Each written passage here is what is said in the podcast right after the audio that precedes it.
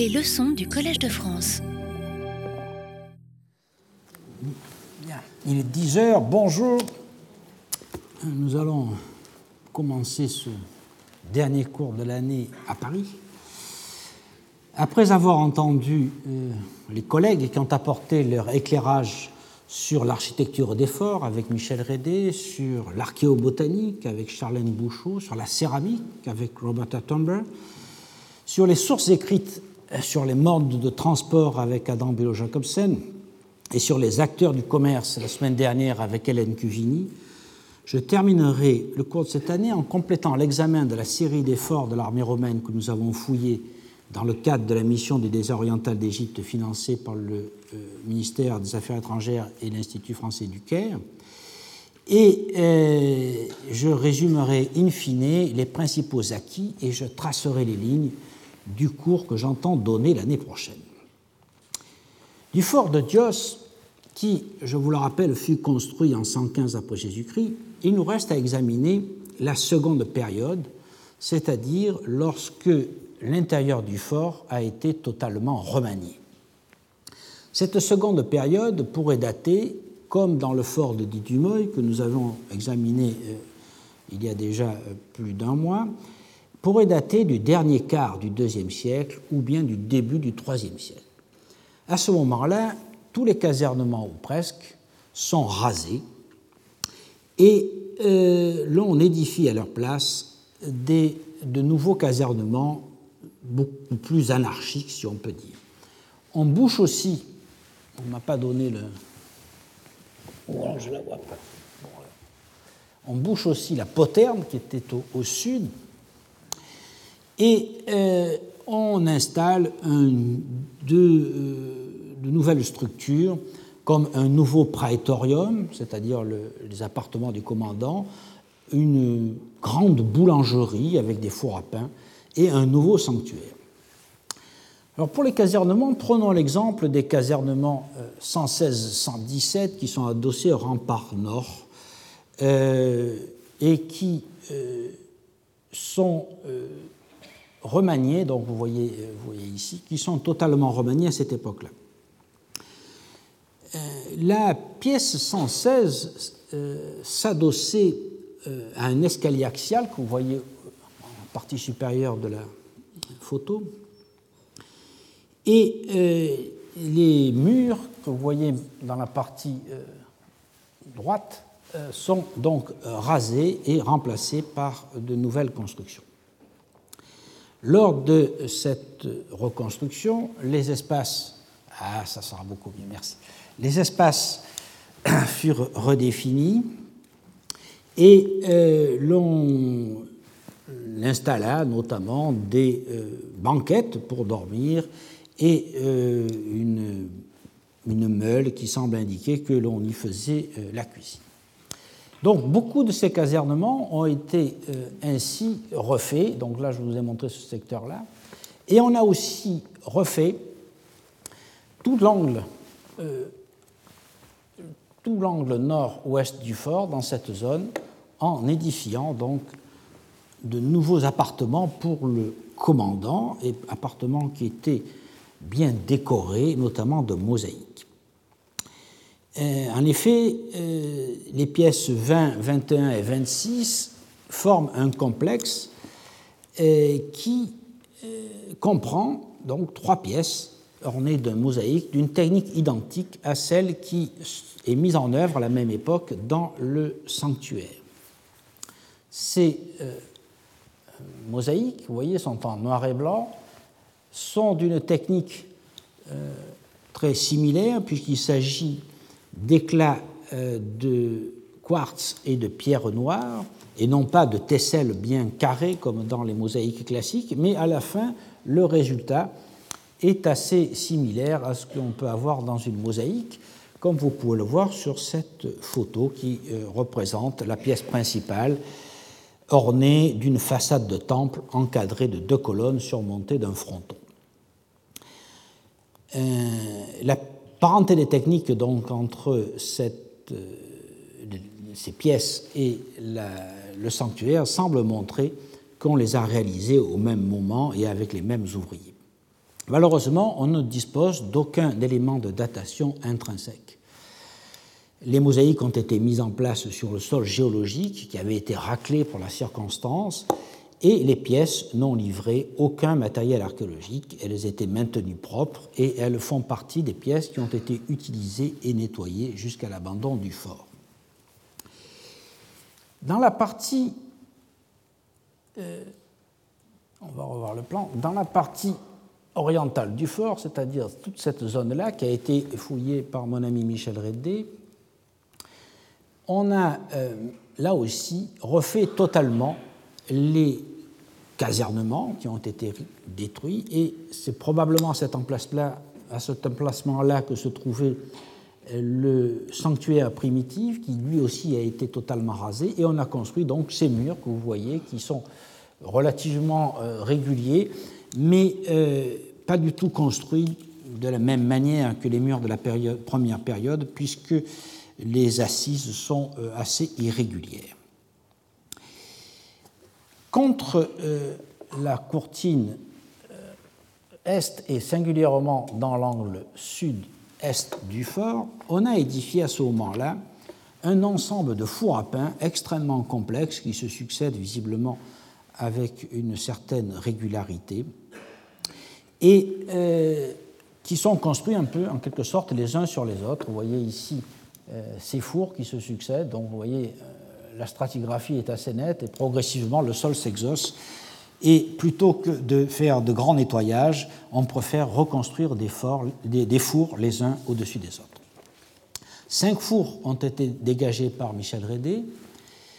Ils sont tous circulaires, certains de grandes dimensions. Euh, le four 1, par exemple, que vous voyez ici, mesurait 1,65 m de diamètre et le fond était tapissé de briques euh, et la bordure faite de fonds d'amphores qui sont en fait des de grands fonds d'amphores euh, égyptiennes 3 du, second type, c'est-à-dire les dix places, ceux qui, se répandent à la fin du deuxième siècle et au troisième siècle après Jésus-Christ, et qui ont donc une grande pointe assez euh, facile à réutiliser pour faire ce type de four. L'intense activité des fours a généré une épaisse couche cendreuse et l'utilisation concomitante de plusieurs fours montre une capacité de production importante il est possible que ce fort ait eu alors un rôle important dans la distribution des pains, et euh, nous verrons qu'il n'est pas impossible qu'il ait eu ce rôle, même si, dans le cas du fort de Dios, nous n'en avons pas la preuve écrite, euh, qu'il ait eu donc le rôle de faire des pains qu'on distribuait euh, vers le milieu du IIIe siècle après Jésus-Christ aux populations nomades. Voyons maintenant la question du sanctuaire qui est tout à fait important, qui a déjà été abordée par Michel Rédé d'un côté et Hélène Cuvigny de l'autre.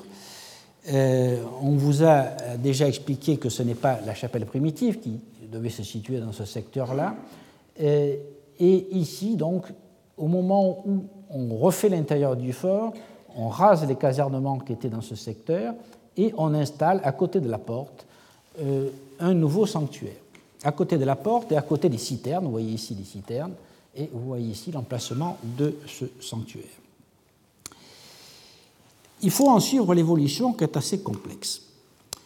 Donc, au tout début, lors de euh, la construction du fort en 115 après Jésus-Christ, on a construit, bien entendu, le rempart que vous voyez ici et l'escalier qui permet de monter à la tour euh, qui défend la porte. Peu après, dans une phase 2, peut-être immédiatement après, euh, au cours de la même campagne de travaux, mais on voit bien qu'il y a une légère différence de temps, on a accolé, à euh, ce rempart plusieurs pièces euh, qui constituaient certainement des casernements. Il en subsiste un mur dont nous avons la base ici, sous le mur postérieur.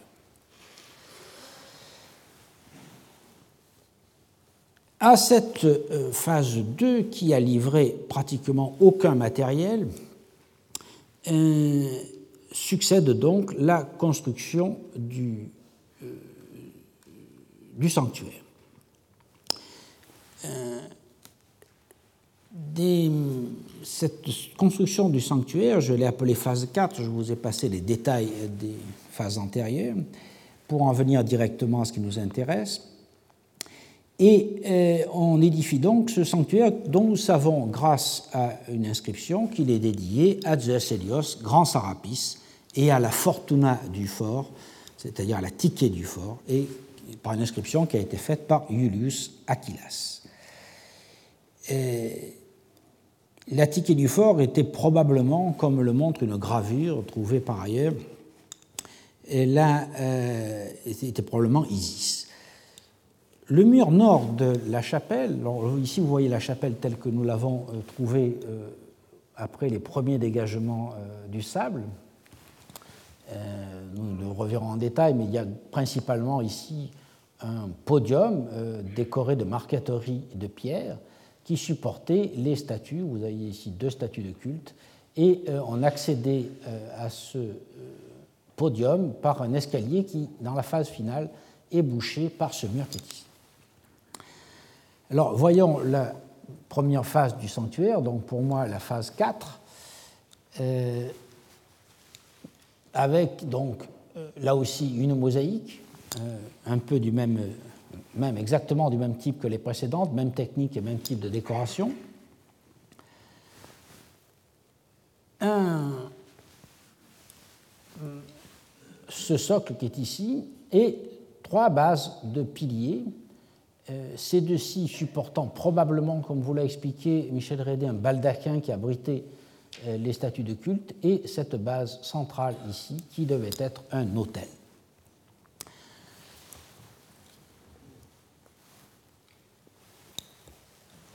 Euh, les murs donc ont été refaits et vous voyez ici la différence d'appareil très nette puisqu'on a un appareil en opus picatum qui surmonte le mur de la phase précédente. Le podium est particulièrement intéressant car il était bien conservé, c'était lui qui supportait les statues, et peut-être l'enseigne du détachement. J'ai en effet trouvé à la face supérieure des trous euh, qui pourraient avoir fixé un support de bois euh, qui aurait maintenu l'étendard du détachement. Euh, c'est l'hypothèse qu'avance Michel Rédé, mais Hélène Cuvigny n'est d'accord avec cette idée, elle pense que ça supportait peut-être le trône de Sarapis lui-même, euh, et il faudrait restituer alors à sa droite une statue de Cerbère. En tout état de cause, la statue en pied euh, qui était sur le côté, ici, qui a été enlevée sur cette photo, était probablement la euh, statue d'Isis. Le socle est décoré d'une marqueterie de pierre qui utilise de la stéatite, qui est aisée à tailler. Il y a des carrières immédiatement à, proximité, nous allons euh, les voir tout à l'heure. Et on remarque la présence de petits chapiteaux corinthiens en bas-relief aux angles, nous allons les voir sur une image postérieure.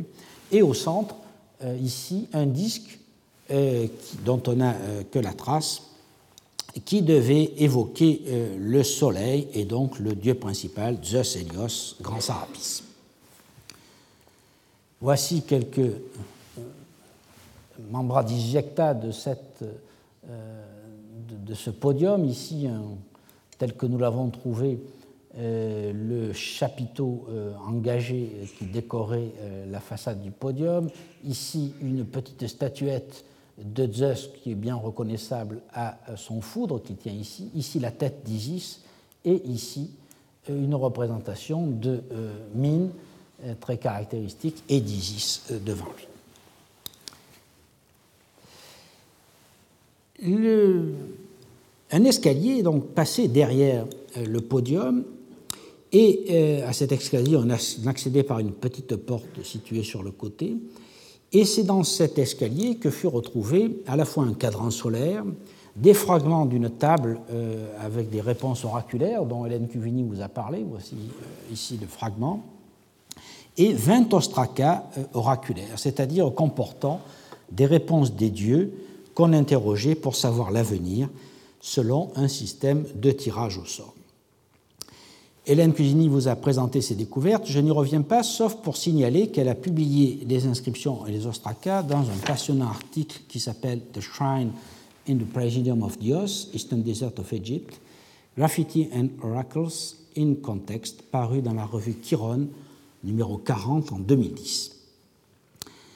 Le style et le mode d'exécution des mosaïques. Alors ici, vous voyez une photo déjà présentée de l'inscription à Zeus Helios Grand Sarapis et une représentation de ce même Sarapis qui, à côté de lui, met la main sur Cerbère, que vous reconnaissez ici. Le style donc et le mode d'exécution des mosaïques sont identiques, comme je l'ai dit, au pavement découvert dans l'angle nord-est du fort. Il s'agit donc manifestement de la même campagne de travaux. Et étant donné le caractère exceptionnel de ces décors de mosaïque, je me demande si plutôt qu'une banale réfection des casernements, ces travaux d'embellissement n'ont pas été réalisés pour une occasion solennelle, telle que l'aménagement d'un lieu d'étape pour un grand personnage comme le préfet d'Égypte. En effet, les déplacements de personnages de haut rang nécessitaient des préparations extraordinaires, tant pour leur table, bien entendu, que pour leur logement, et ça pourrait être donc euh, l'occasion de ces constructions. Mais nous n'en avons euh, pas la preuve, car nous n'avons aucun écrit qui nous permet de le dire.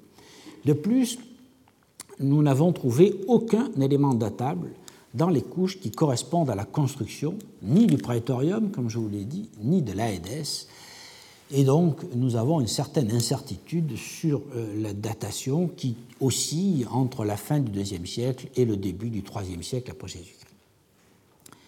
Quelque temps après la construction, mais là aussi à une date impossible à préciser faute de matériel associé à ces remaniements, deux bassins furent reconstruits sur la mosaïque. Et vous voyez ici les traces, il y en a un ici et il y en avait un autre ici. Ah, vous voyez ici l'emplacement de la bordure. Ces bassins ont probablement une fonction liturgique, euh, peut-être de purification, mais on n'en sait pas plus. La chapelle a rendu les services du culte public, du, euh, du fort et du culte privé aussi, nous savons, ainsi qu'une fonction oraculaire, jusque vers le milieu du IIIe siècle après Jésus-Christ. On assiste ensuite, en phase 6, à une destruction violente de la chapelle. Le podium est alors en partie détruit, ainsi que euh, le baldaquin, et euh, les conditions d'ensablement qui prévalent dans cette zone du désert n'auraient, selon moi, entraîné ni euh, une destruction partielle des décors de pierre taillée, comme vous le voyez ici, les décors ont été totalement arrachés, ni la destruction des piliers dont on ne voit ici que les bases. Il est donc vraisemblable que, selon moi, après l'abandon du fort par l'armée, la chapelle fut saccagée. Euh, ce pourrait être le fait de premiers chrétiens ou peut-être des blémis, euh, c'est-à-dire les populations nomades du désert, qui auraient brisé les statues des idoles euh, adorées par les soldats de l'armée. À nouveau, malheureusement, je n'ai aucun élément pour préciser la datation de cet événement, mais il me paraît logique qu'il ait lieu après le départ de la troupe, la troupe qui n'aurait pas toléré, bien entendu, qu'on saccage le sanctuaire du fort. Je daterai donc cet épisode vers la fin du IIIe siècle, euh, disons dans le dernier quart du IIIe siècle ou au début du IVe siècle. Après l'épisode de destruction, la chapelle fut reconstruite en utilisant des matériaux de récupération. Et vous voyez ici donc le sol de la chapelle primitive avec euh, ses mosaïques et euh, ici partiellement enlevé euh, le sol qui le recouvre. Cette phase de reconstruction, qui, ce que j'ai appelé la phase 7, voit donc à la fois le comblement de l'escalier, euh, la reconstruction, en tout cas la réparation grossière euh, du podium et la réfection euh, du sol avec des briques, des pierres plates de schiste et de granit et des éléments de pierre taillés provenant de l'ancienne décoration du podium. Là aussi, on manque d'éléments chronologiques pour euh, dater cette reconstruction. Mon hypothèse actuelle est que cette restauration a eu lieu dans le courant du IVe siècle. on pourrait la mettre en relation peut-être avec une inscription gravée sur une des dalles qui doit provenir du podium et qu'Hélène Cuvigny lit ainsi Sisignos euh, et à l'autre ligne Nestorios, car ces deux noms sont tardifs et pourraient donc avoir été incisés au cours du IVe ou peut-être du début du Ve siècle. Peut-être est-ce les noms des personnages qui ont réparé le sanctuaire. Le travail, effectué avec des briques récupérées dans les ruines des citernes, a pu être réalisé très rapidement, peut-être en un jour ou deux. Dans ce cas, cette restauration serait le fait de voyageurs venant de Bérénice qui s'arrêtaient encore dans le fort en relatif bon état. La rareté du mobilier tardif n'est pas un argument contraire. En effet, c'est l'abondance du mobilier céramique du Haut Empire qui est anormale. Elle est le signe du fort pouvoir d'achat des soldats et d'une bonne organisation du ravitaillement. Lorsque l'armée s'est retirée, tout le système d'approvisionnement a disparu et il est donc logique qu'on ne trouve que très peu d'objets tardifs dans les forts, même s'ils ont continué d'être fréquentés occasionnellement par les caravanes venant de Bérénice et par des voyageurs, comme ce Milikios qui, au panéum du Wadi Beni, dit qu'il a mis 13 jours pour venir de Bérénice. Après l'abandon définitif du fort, euh, la chapelle a commencé à s'ensabler. Et vous voyez ici, donc, oh, c'est la photo que je vous ai montrée tout à l'heure, le, sol primitif euh, avait été recouvert par le sol de briques, et ce sol de briques est lui-même recouvert par ce euh, niveau de sable. Et c'est alors qu'une deuxième destruction de la chapelle a eu lieu, et à ce moment-là, on a cassé les statues. Et vous voyez ici un pied de statue, vous voyez euh, les, euh, euh, des plaques d'exoto qui ont été jetées et qui donc correspond à une deuxième destruction. Cette destruction est associée avec un peu de matériel tardif, notamment des fragments d'une amphore Leit Roman Amphora III de la région d'Éphèse, qui date du courant du 5e siècle. Il me paraît donc vraisemblable que cette deuxième destruction et un tel acharnement à détruire les images païennes est le fait de chrétiens qui, euh, à cette époque, euh, fréquentent la route, bien entendu, et ont donc eu à cœur de démolir les vestiges du paganisme. Après l'abandon du fort total, c'est-à-dire après euh, même le, les derniers passages de voyageurs venus de Bérénice, on a constaté une réoccupation partielle qui n'a rien à voir avec le trafic commercial sur la route de Bérénice. Dans cette phase finale du fort, les ruines ont été utilisées comme campement par des tailleurs de pierre qui ont exploité des affleurements de stéatite pour tailler des marmites. Une vingtaine de petites carrières ont été relevées au nord du site. Alors ici, vous voyez l'un des derniers niveaux du fort avec ces marmites de pierre qui sont posées sur le sol. Ces carrières donc sont situées au nord du, euh, du fort lui-même, qui est situé dans cette plaine-là. J'en ai relevé donc une bonne vingtaine, et elles ont livré des centaines d'ébauches de vases cassés. Vous voyez ici l'affleurement de stéatite et voici des ébauches dans le sable. Dans le fort, les vases qui euh, correspondent à, euh, à, cet artisanat n'étaient accompagnés d'aucun mobilier autre que le mobilier résiduel. Et il faut donc se tourner vers les sites d'habitat où l'on trouve ce genre de marmite pour dater cette phase entre le 8e et le 12e siècle euh, de notre ère. Ces vases sont appelés baram et ils étaient utilisés dans les maisons du Moyen Âge, à l'époque islamique, pour cuisiner et pour servir les mets. La stéatite, en effet, est tendre et aisée à sculpter lorsqu'elle euh, est tirée la carrière, mais elle durcit lorsqu'elle est exposée au feu, et donc cette pierre est parfaite pour la cuisson des plats mijotés sur des braises. Ce dernier avatar du site en fait donc la base d'un campement pour les fabricants de Baram médiévaux. Voyons maintenant ce qui se passe un peu plus au sud. Le fort suivant est celui de Xeron Pelagos. Il est situé à une quarantaine de kilomètres au sud de Dios. Vous voyez ici la carte générale, la route de Coptos à Bérénice, et nous étions dans la zone donc, de Dios, Birbeiza ces derniers temps, et nous passons maintenant dans cette zone-là, et nous arrivons donc au fort de Xeron Pelagos. Il a fait l'objet de fouilles toutes récentes puisqu'elles s'étalent entre 2010 et 2013. En fait, nous avons achevé les recherches de terrain en janvier de cette année et l'étude des architectures, des stratigraphies et du mobilier archéologique est encore en cours. C'est pour cela que j'en ferai une présentation très brève aujourd'hui, me réservant de revenir en détail dans le cours de l'année prochaine lorsque la documentation sera mise à jour.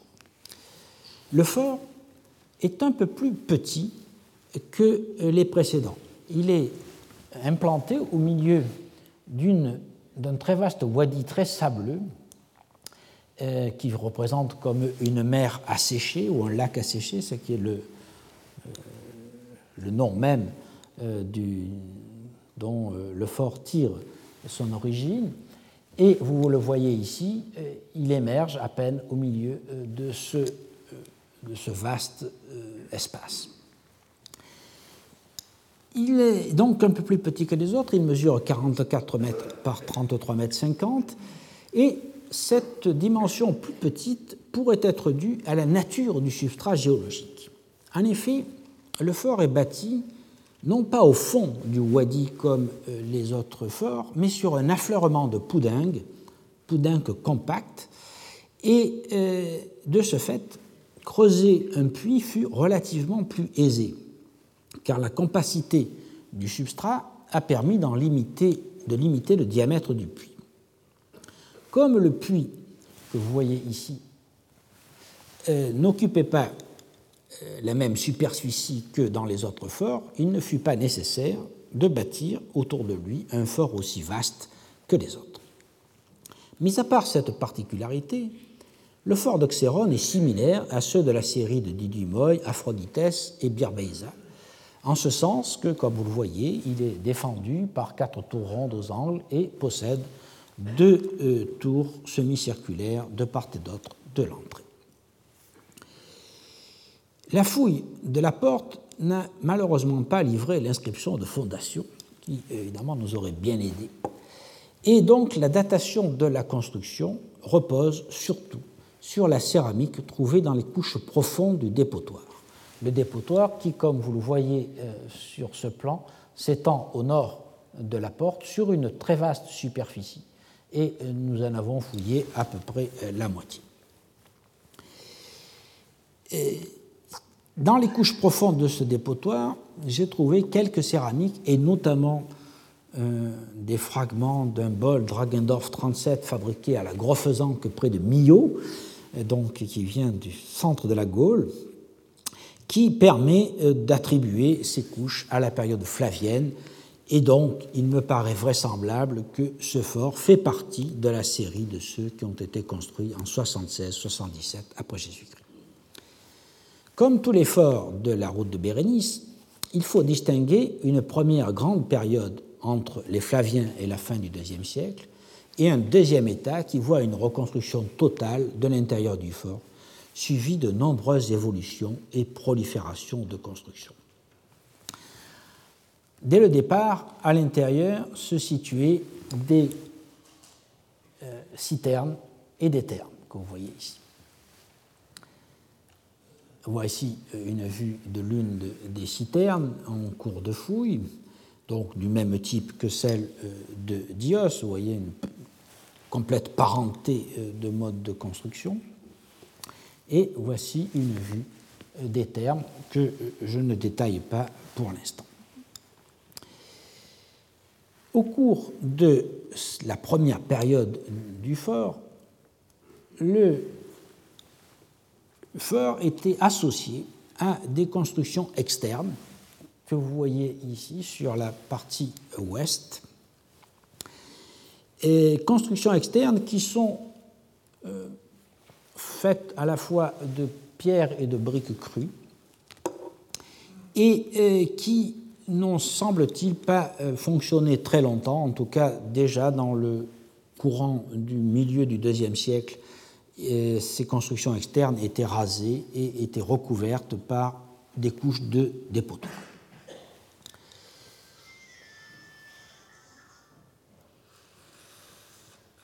Euh, cet ensemble donc est totalement euh, reconstruit dans la première moitié du IIIe siècle, puisque l'on euh, rase les anciens casernements, nous avons trouvé quelques traces, surtout dans la partie nord-ouest du fort, et que l'on édifie à leur place des casernements extrêmement complexes, comme vous le voyez sur cette photo, euh, dont la stratigraphie se dépose à vive allure. On a euh, de nombreuses couches de dépotoirs entrecoupées de sol, euh, associées à des petits silos, qui se sédimentent dans la première moitié et vers le milieu du IIIe siècle après Jésus-Christ.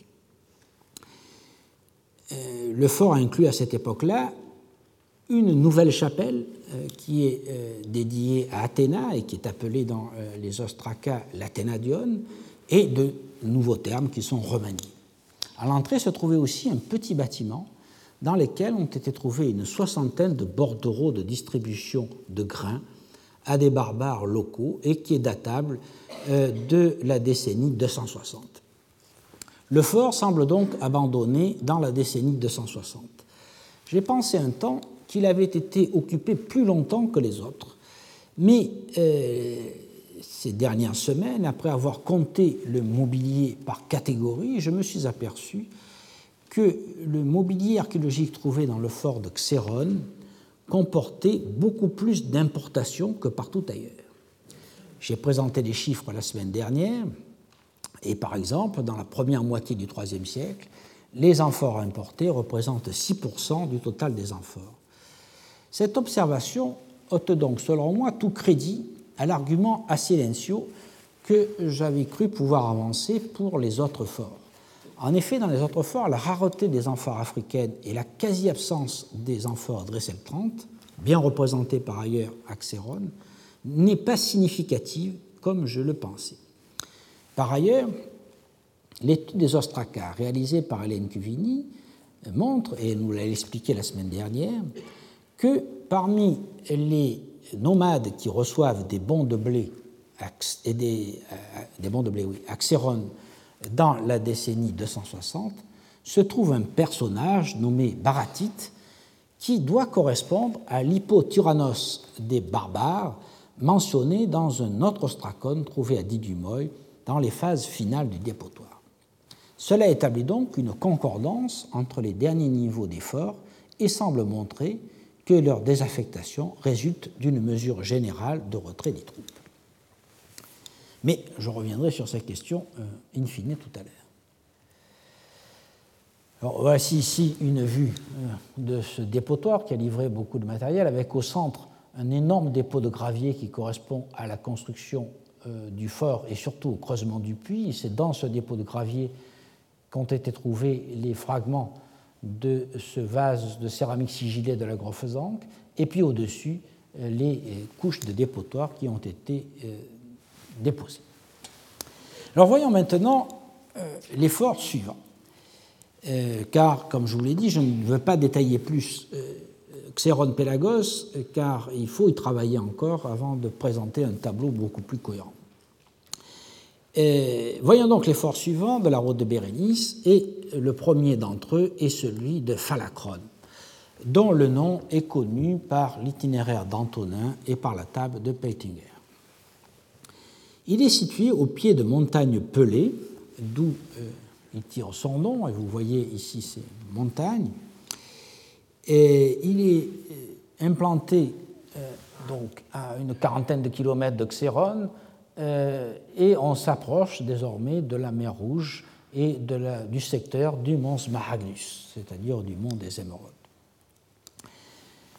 Voyez sur cette diapositive une vue du paysage absolument magnifique de ce secteur et vous remarquez que donc nous sommes au pied des montagnes et véritablement à l'endroit où les wadis enserrent le fort, ce qui explique malheureusement que le dépotoir qui, comme d'habitude, devait recéler l'ensemble de l'histoire de cet établissement, a été totalement euh, emporté par les flots du Wadi et donc nous prive de beaucoup d'informations. Euh, le fort est beaucoup plus petit aussi que les autres, en tout cas que ceux de Didumont et de Dios, puisqu'il ne mesure que 29 mètres par 25, donc il est encore plus petit euh, que celui de Xéron, mais euh, comme Axéron, il est complété par un bâtiment extérieur que vous voyez ici. Euh, il est bâti sur un affleurement rocheux, vous voyez ici en gris euh, les allusions du Wadi, et à côté d'une zone de notre affleurement rocheux qui a servi de carrière pour sa construction. C'est un fort qui est extrêmement bien conservé. Le chemin de ronde et le sol des tours et les escaliers sont intacts, sur environ 3 mètres de hauteur. De même que les casernements qui sont ensablés mais peu ruinés. Il a été fouillé par Michel Rédé en 2010 dans le cadre euh, de notre mission. La partie euh, la plus endommagée, donc, est le dépotoir qui devait s'étendre, comme d'habitude, devant la partie euh, sud du fort, devant la porte. Et euh, on est donc un peu démuni, notamment pour dater l'étape de construction. Le plan lui-même est très simple. C'est un quadrilatère formé euh, de courtines marquées aux angles par des tours saillantes, mais on remarque que au centre de euh, la façade, ici, la porte principale n'est pas flanquée de tours semi-circulaires comme d'ordinaire. Sur la face euh, nord, il existe une poterne qui permettait donc de euh, sortir euh, par l'arrière du fort. À l'intérieur, on trouve, comme d'ordinaire, un puits central, comme d'habitude largement effondré, dont la trace subsiste sous forme d'une dépression. Les casernements sont adossés aux courtines sans, grande symétrie, mais avec malgré tout une certaine régularité qui pourrait dénoter euh, une phase primitive de construction et non pas les reconstructions que l'on voit d'ordinaire. Certaines pièces présentent des aménagements tels que des banquettes ou un four à pain, mais à la différence de Didumoy, de Dios ou de Xéron, on ne voit ni prolifération de petites pièces, ni dépôt d'ordures dans les casernements.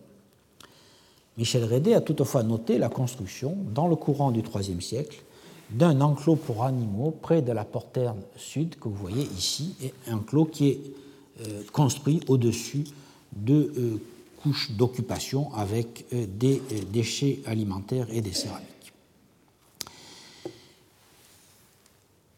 À l'extérieur, donc, ici vous voyez une vue de, la porte d'entrée qui a été bouchée dans une phase finale du fort. Et euh, ici, une vue de l'intérieur qui nous montre euh, le rempart avec le chemin de ronde qui passe ici, les casernements adossés euh, au rempart, et ici une coupe où vous voyez très bien l'état parfait de conservation, puisqu'on a pratiquement la totalité des tours, une partie, la totalité du chemin de ronde et une partie du mur euh, qui le protégeait. Et ici, donc, en gris, les murs qui s'adossent au rempart. Voici une vue de l'intérieur. Vous voyez que le fort est très ensablé, mais très bien conservé.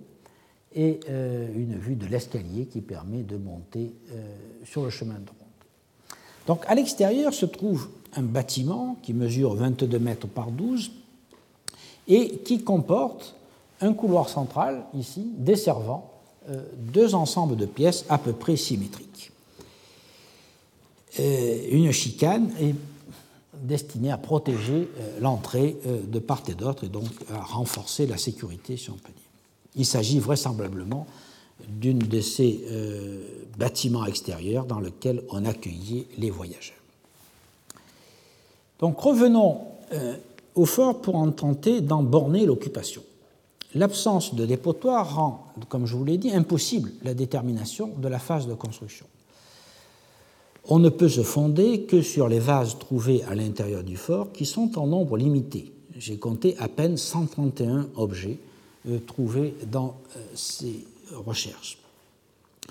Ce mobilier assure que le fort a été occupé durant le IIe siècle et au début du IIIe siècle au moins. Au titre des importations d'amphores, on note la présence de trois amphores Dressel de 4 de Cilicie, de trois Gauloises 4 et d'une amphore crétoise. Les gourdes, peut-être les pleuras, si l'on suit euh, l'hypothèse émise la semaine dernière par Hélène Cugini, sont bien attestées. J'ai compté 19 exemplaires de gourdes fabriquées à soins et 4 de gourdes d'un groupe à pâte calcaire probablement de la région de Coptos. La faible proportion des gourdes de ce dernier type, c'est-à-dire des gourdes blanches à pâte calcaire, me paraît indiquer un abandon qui serait antérieur à celui des forts de Dios et d'Edi du Moy. Mais là encore, la faible quantité de matériel conservé dans le fort ne permet pas de l'affirmer. Par ailleurs, comme Michel Rédé l'a constaté, les casernements ont été maintenus propres et la fouille les a trouvés seulement recouverts de sable, sauf dans la zone de l'enclos pour animaux. Cette particularité, là aussi, pourrait indiquer un abandon plus précoce que les autres forts, peut-être au début du IIIe siècle ou dans, dans le premier quart du IIIe siècle. Après l'abandon, les ruines, qui étaient, comme vous le voyez, très bien conservées, ont servi d'abri lors de passages de voyageurs au cours de l'Antiquité tardive. Euh, nous y avons trouvé des amphores Leitroman amphora 7 de, fabriqués en Égypte, des Leitroman amphora 1 trouvés en Cilicie, euh, fabriqués en Cilicie pardon, et des Leitroman amphora 3 fabriqués dans la région d'Éphèse, ainsi qu'un bol tardif euh, produit à Assouan qui témoigne donc de ces haltes au cours des 5e et 6e siècles après Jésus-Christ. En résumé, pour le fort de Phalacrone, comme euh, pour beaucoup euh, d'autres forts de la route de Myos-Hormos, nous sommes dans l'incertitude d'un point de vue chronologique.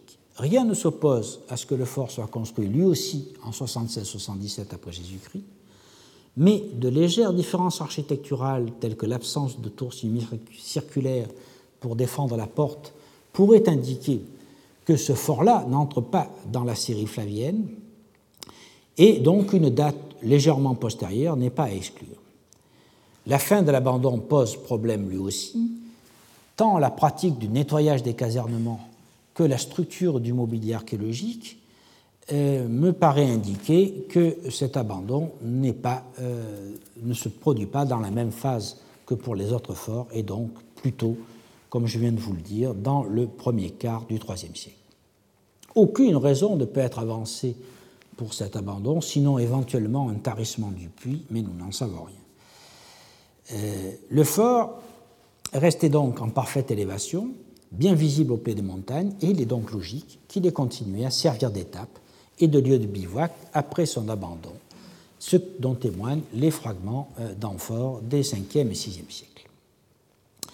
Poursuivons maintenant notre route vers le port de Bérénice en examinant la situation du fort suivant qui s'appelle Apollonos Hydrema.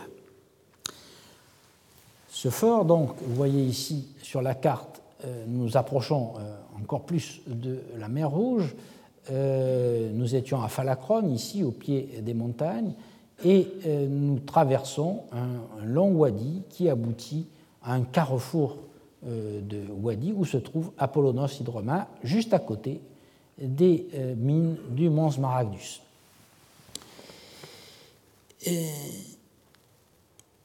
le fort, donc, n'a pas été, euh, je vous en montre de suite une image, euh, n'a pas été fouillé, mais seulement prospecté euh, par notre équipe et par celle surtout de Steven Sidebottom.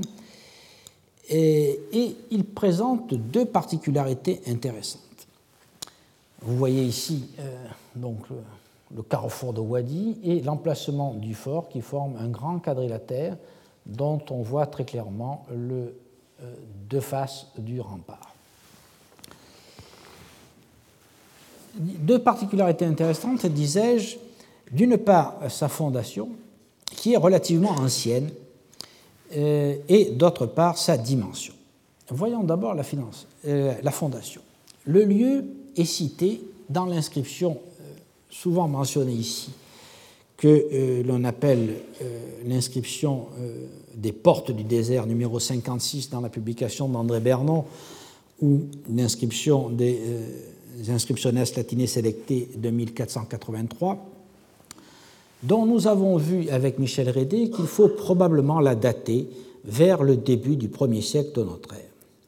On se souvient que cette inscription célèbre la construction de citernes par une vexillation de 1414 soldats à Apollonos Hydroma, à Compassie, à Bérénice et à Myosornos. Et je vous ai souligné ici l'emplacement euh, de, euh, où Apollonos Hydroma, comme on lit très bien ici, est, indiqué. Cela n'implique pas pour autant que le fort ait été construit à ce moment-là.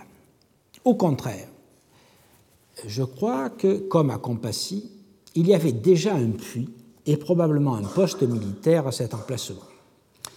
Il est probable que la fondation du fort remonte à la période ptolémaïque, lorsque les Ptolémées ont aménagé la route d'Edfou à Bérénice pour faire transiter les éléphants de guerre.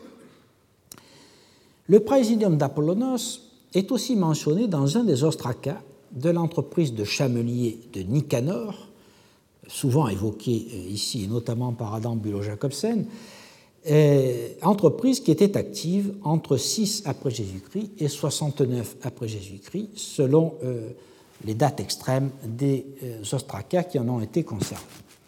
L'ostracon qui concerne le présidium d'Apollonos est un bordereau de livraison de blé. Durant l'Empire, Apollonos Hydroma est cité plusieurs fois dans les sources. La mention la plus importante est celle de Pline dans l'Histoire naturelle, livre 6, paragraphe 102-103, qui euh, indique ce fort comme l'une des étapes, euh, des quatre étapes, qui, vers le milieu du 1er siècle après Jésus-Christ, permettaient de se ravitailler en eau sur la route de Bérénice. Je vous rappelle ces étapes, c'est euh, celle que Pline appelle Hydroma, qui est située à Phoenikon, ensuite l'Hydroma de Compassie, que nous avons déjà euh, étudié, puis l'Hydroma d'Apollon, c'est-à-dire le fort d'Apollonos, et ensuite un autre hydroma qui s'appelle Novum Hydroma. Et je vous rappelle qu'hydroma veut dire lieu où l'on prend l'eau et en fait en pratique puits. Le poste fortifié est ensuite mentionné dans l'itinéraire euh, d'Antonin euh, entre l'effort de Phalacro, c'est-à-dire Phalacrone, et Calbassi, et ensuite dans la table de Peutinger entre les mêmes forts, mais euh, dont la table porte des noms légèrement fautifs. Donc on voit une longue durée d'occupation. La deuxième particularité d'Apollonos et que le fort est beaucoup plus grand que les autres. Euh, en effet, bien qu'il soit euh, très euh, dégradé par les flots du Wadi, comme vous pouvez le voir ici, il semble couvrir près d'un hectare et pourrait avoir rempli plusieurs fonctions, à la fois étape et lieu d'approvisionnement en eau sur la route de Bérénice, mais aussi centre administratif contrôlant les mines de béryl et d'émeraude du mont Magnus, dont, comme nous l'avons vu sur la carte, les vestiges d'exploitation sont visibles à Sikait et à Nugus, à quelques kilomètres au nord-est du fort.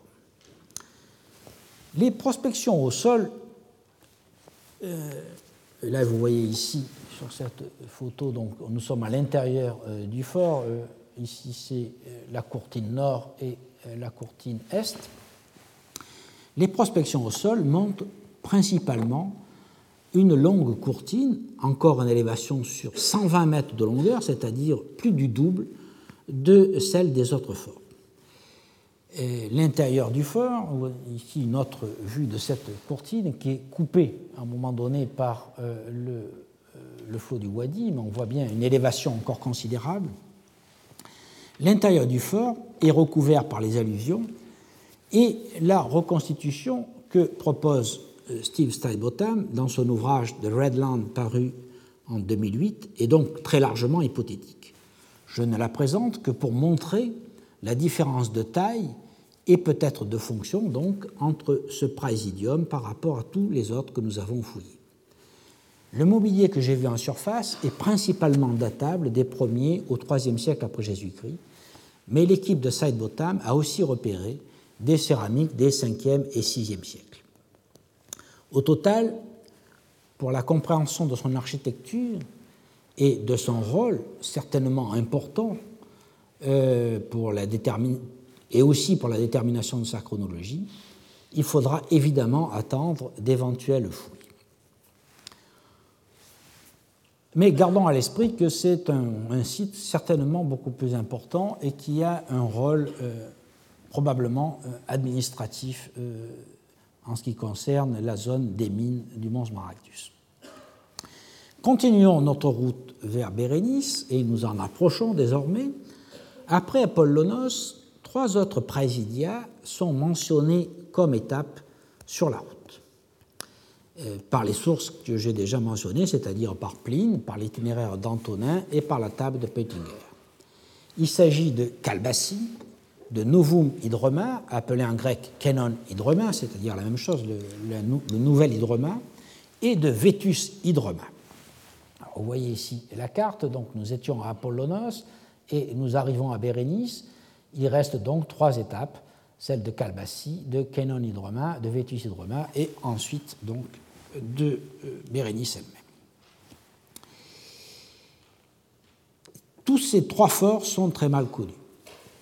Calbassi, Cabalsi, pardon, dans le euh, Wadi euh, livre, selon Steve Sidebottom, principalement de la céramique de l'Antiquité tardive. Mais étant donné sa mention dans les listes de l'itinéraire d'Antonin et de la table de Peutinger, il ne fait pas de doute que ce praesidium remonte au moins au IIe siècle et probablement à l'équipement de la route en 76-77. Ensuite, Novum Hydroma, qui est situé dans le Wadi Harsir, euh, n'est pas localisé avec certitude. Il est mentionné par Pline, toujours dans le paragraphe 102-103, comme une étape normale. Pline dit on arrive ensuite au Nouvel Hydroma à 236 000 de Coptos. Il existait donc déjà vers le milieu du 1er siècle et pourrait être alors euh, d'une construction relativement récente, car nous avons vu qu'il n'est pas mentionné dans l'inscription euh, des portes du désert numéro 56. Enfin, Vétus Hydroma, qui est situé dans le Wadi Abu Raya, livre du mobilier qui s'étage de l'époque ptolémaïque à l'Antiquité tardive, confirmant donc son nom puisque sa fondation remonterait au Ptolémée. Et euh, par contre, euh, ce nouveau hydroma qui n'est pas fouillé est assez bien connu car les vestiges sont euh, encore très visibles. Déjà, Wilkinson, en 1826, les avait explorés et en avait dressé le plan. Il y a plusieurs ensembles, probablement un fort ptolémaïque ici et le fort de la période romaine ici, et on les voit très bien lorsqu'on monte sur la colline qui les domine, euh, ici sur une photo prise par Steve Sidebottom et euh, publiée dans son ouvrage de 2008 sur The Red Land. Donc vous voyez euh, la zone probablement du fort ptolémaïque et du fort romain qui attendent des recherches plus approfondies.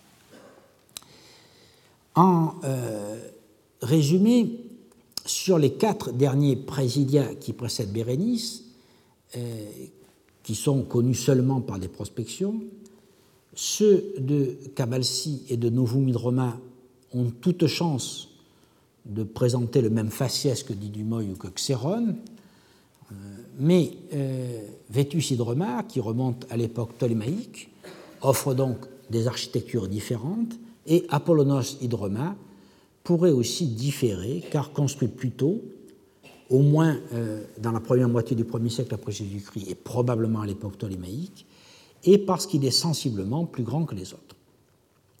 Mais il est possible, et même probable, qu'il a été totalement reconstruit par l'armée romaine.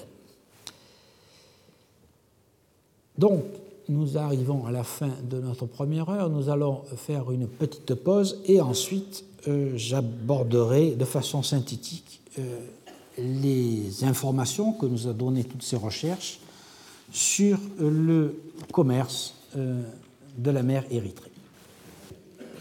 Donc, parvenu au terme de la route de Bérénice, je souhaiterais maintenant résumer les acquis des travaux présentés cette année.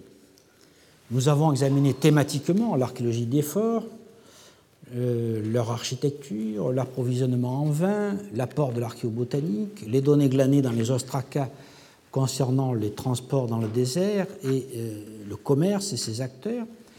Il est temps maintenant de replacer ces données dans une trame chronologique, de souligner les points d'accord entre les chercheurs et de cerner les questions qui méritent un approfondissement. Partons de l'époque d'Auguste. Les périodes antérieures de l'ancien empire aux ont un grand intérêt, mais les recherches archéologiques de notre équipe dans euh, le désert n'ont jusqu'à présent rien apporté à leur compréhension.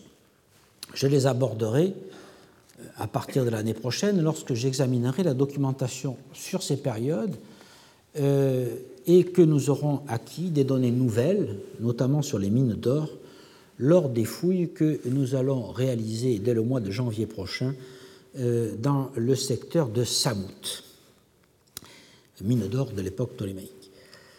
Euh, durant toute la période que nous allons passer en revue, se poseront deux questions. Celle des conditions de navigation euh, dans la mer Rouge et celle de la liaison de la mer Rouge et du Nil à son extrémité nord c'est-à-dire au niveau de Suez. La question de la navigation en mer Rouge, dans ce colpos de la mer Érythrée, qui, comme Hélène Culini l'a souligné, correspond principalement à l'océan Indien et à ses euh, deux appendices que sont le golfe Persique et la mer Rouge, est une contrainte dont il faut tenir le plus grand compte. Les hauts fonds, les courants et les pirates en font une zone de navigation périlleuse et euh, le périple de la mer Érythrée, au paragraphe 20, préconise de naviguer au milieu de la mer pour éviter ces périls le plus possible.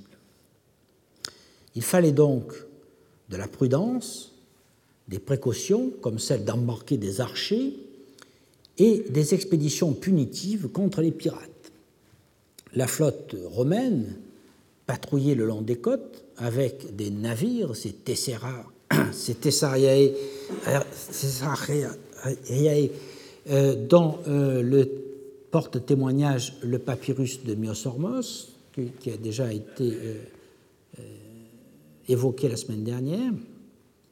Et nous savons que sous Adrien, Servus Sulpicius Serenus châtia les agriophages qui habitait donc la partie euh, nord euh, de la mer Rouge, et commémora sa victoire sur une stèle en pierre euh, extraite des carrières du Wadi Amamat. C'est à cela aussi que devait servir la garnison établie sous Antonin dans les îles Pharasan, c'est-à-dire à l'extrémité de la mer Rouge, dans ce secteur-là, et, et que euh, donc également que euh, l'armée donc contrôlait les ports. On faisait donc euh, la police assez sérieusement, et même lorsque les Romains cesseront d'exercer la police dans la mer, le roi d'Axum se substituera à eux et euh, vers le milieu du IIIe siècle fera euh, à nouveau une expédition punitive contre les pirates. Mais malgré toutes ces améliorations, il restait une difficulté permanente, celle du régime des vents du Nord. Euh, ce régime, presque constant dans la partie septentrionale de la mer Rouge, rendait très difficile la remontée des bateaux au nord de la zone comprise entre Bérénice et Myosormos. En effet, jusqu'à Bérénice, les effets de la mousson du nord-est se font sentir en hiver et qui permet donc d'aborder jusqu'à cet endroit-là. mais euh, elle s'essouffle au-delà. Et vous voyez donc sur cette carte que j'emprunte à l'ouvrage de Federico de Romanis, euh, les vents dominants sont principalement euh, du nord pendant presque toute l'année, sauf en hiver où la mousson du nord-est pénètre dans la partie sud. Cette particularité physique avait pour conséquence de rendre peu utile le canal entre le Nil et la mer Rouge et euh, obligé au, débarquement des marchandises orientales euh, dans les ports du sud, c'est-à-dire à Myos-Hormos et à Bérénice. Euh, le, canal dont je vais parler maintenant était situé ici, entre le Nil et principalement la zone de Memphis-Babylone et Clisma. Dans un article approfondi, Jean-Jacques Aubert a présenté un bilan des connaissances. Cet article, qui s'appelle Aux origines du canal de Suez, le canal du Nil à la mer Rouge revisité, est paru dans un ouvrage publié sous la direction de Monique Clavel-Lévesque et euh, Ella Hermon, qui s'appelle Espace intégré et ressources naturelles dans l'Empire romain, paru en 2004. Je résume donc l'article de Aubert euh, en expliquant en quoi je le suis et parfois euh, me sépare de lui. Des euh, projets de réalisation d'un canal reliant le Nil à la mer Rouge remontent probablement au Moyen Empire. Aristote, dans les météorologiques, livre 1, 14, fait remonter l'entreprise à un Sésostris. Il semble qu'on est tenté à plusieurs reprises de relier le Wadi Tumilat, à l'ouest de Memphis, à la mer en creusant des canaux. vous voyez ici euh, le Nil, le Wadi euh, Tumilat qui est ici, et euh, les lacs amers et la zone de Suez-Clisma et le, le, fond du golfe ici.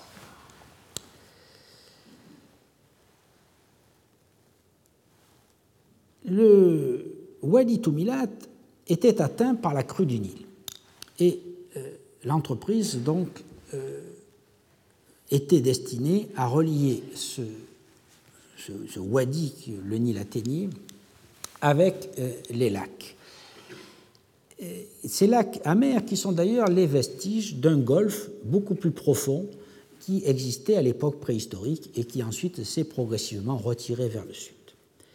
Mais Aristote prétend que tous les pharaons finirent par renoncer à l'entreprise par crainte que l'eau de mer n'inonde le delta. La source suivante est Hérodote au livre 2, paragraphe 158.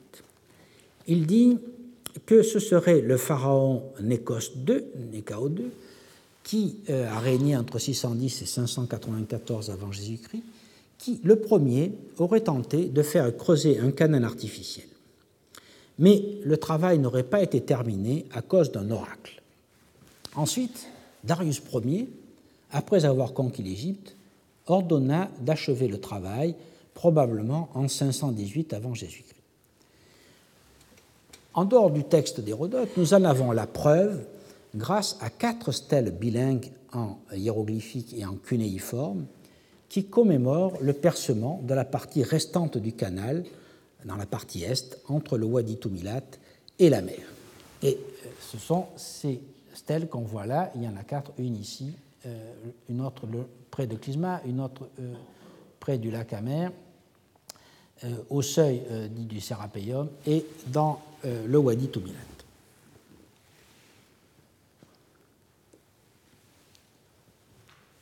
Les stèles indiquent le but du grand roi. Il voulait qu'une flotte de 32 navires chargés de tribus rejoigne la Perse. Il s'agissait pour lui de montrer sa domination universelle sur les terres et sur les mers et de frapper les esprits en soumettant la nature à ses ordres, permettant ainsi de relier par mer les extrémités de son immense empire. Si l'on suit Jean Jacobert, entretenir un tel canal fut pour le pouvoir dominant l'Égypte un combat permanent pendant plus d'un millénaire, car il fallait lutter incessamment contre l'envasement dû à l'inondation du Nil d'un côté et le colmatage des canaux par le sable apporté par le vent violent qui avait tendance à déposer euh, donc des, d'épais dépôts de sable dans, dans les creux et donc dans les canaux. Cela explique que Ptolémée II ait dû faire recreuser le canal vers 270 avant Jésus-Christ. La preuve en est donnée par une autre stèle hiéroglyphique découverte dans le Wadi Tumilat, à Tel el Maksuta, que l'on appelle la stèle de Pitom, car le site est identifié à cette ville biblique. Le texte assure que le roi fit naviguer des bateaux à travers les sables sur le grand canal oriental. Et vous voyez ici en rouge l'emplacement de la stèle de Pitom qui est euh, située pas très loin d'une des stèles de Darius. Donc, toujours à peu près le même euh, parcours. Diodore de Sicile, qui avait probablement visité l'Égypte vers 60 avant Jésus-Christ, indique que Ptolémée II avait achevé le travail et qu'il avait fait installer des écluses, diaphragmata, euh, ce que nous confirme Strabon au livre 17, 1, euh, paragraphe 25-26, qui assure que le canal avait alors une largeur de 100 coudées, soit une cinquantaine de mètres, et que sa profondeur était suffisante pour que de gros bateaux puissent naviguer. Il parle de Muriophoros Naos. Vers 70 après Jésus-Christ, c'est le texte de Pline qui est essentiel. Il connaît euh, le canal et son histoire, mais dit qu'il n'a jamais été terminé, alors que nous, nous savons le contraire. Cela doit signifier qu'à son époque, c'est-à-dire euh, dans les années 50-70, il devait être ensablé et impraticable.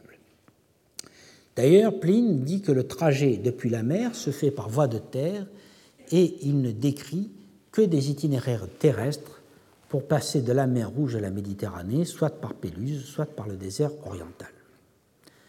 Cela explique donc que Trajan ait décidé de le faire recreuser.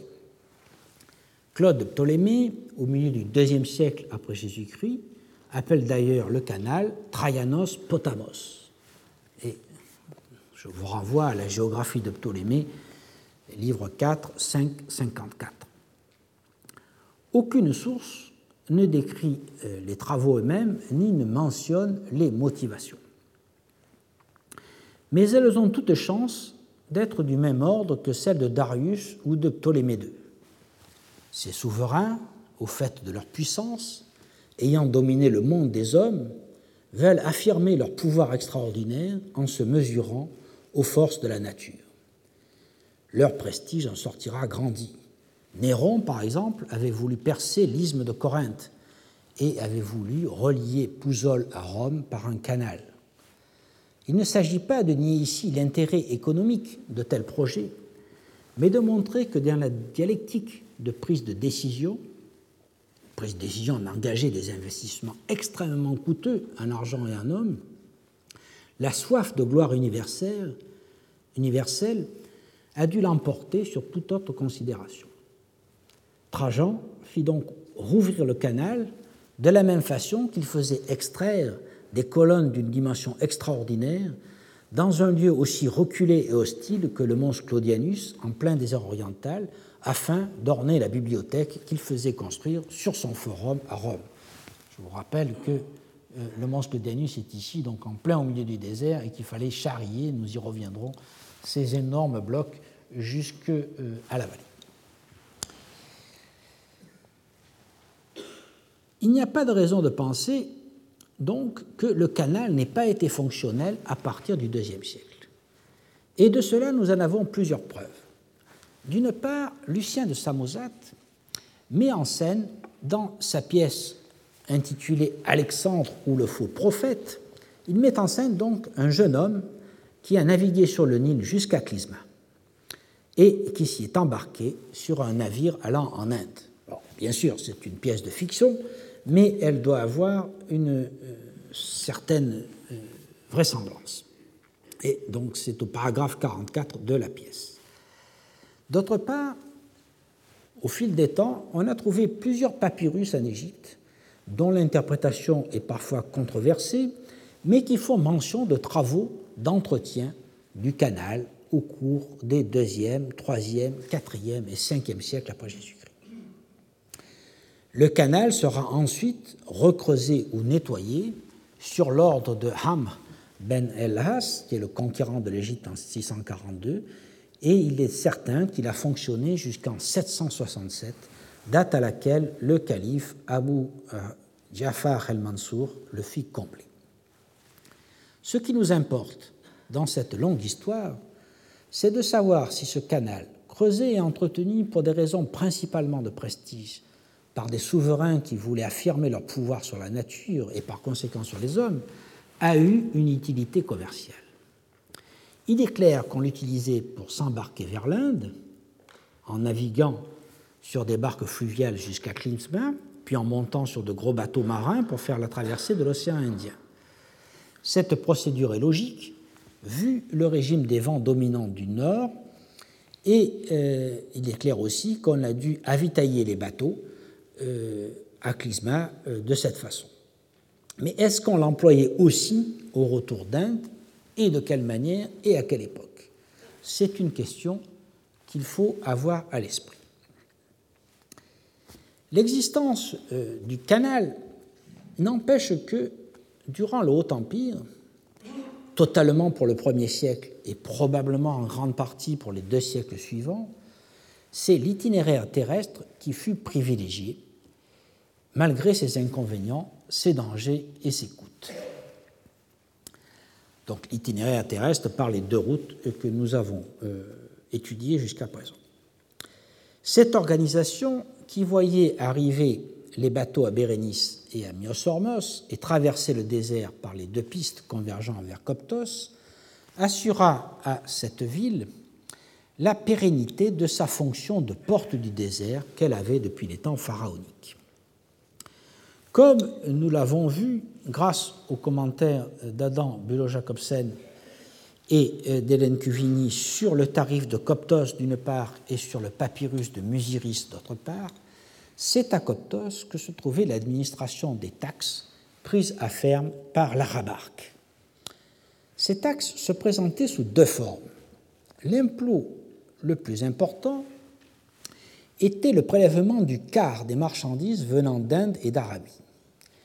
Federico Morelli, dans un récent article qui s'appelle Dal Mar Rosso d'Alexandria, il verso e anche il recto del papiro, del papiro di Nosiris, paru euh, dans Ticket, qui est euh, une revue autrichienne en 2011, Federico Morelli donc a montré que le calcul de la part du fisc se faisait dans les locaux de la douane de Coptos et que les marchands étaient chargés de convoyer leur part et celle du fisc jusqu'au magasin d'Alexandrie où l'arabarchie prenait effectivement sa part et la vendait. D'autre part, c'est à Coptos qu'on faisait payer l'entrée dans le désert de Bérénice aux petites gens, petites gens qui payaient l'apostolion et le pitachion, taxes relativement modestes, sauf, nous l'avons vu, pour les prostituées. Le droit fiscal nous met donc d'emblée devant deux économies que nous allons rencontrer à plusieurs reprises et qui sont taxées différemment.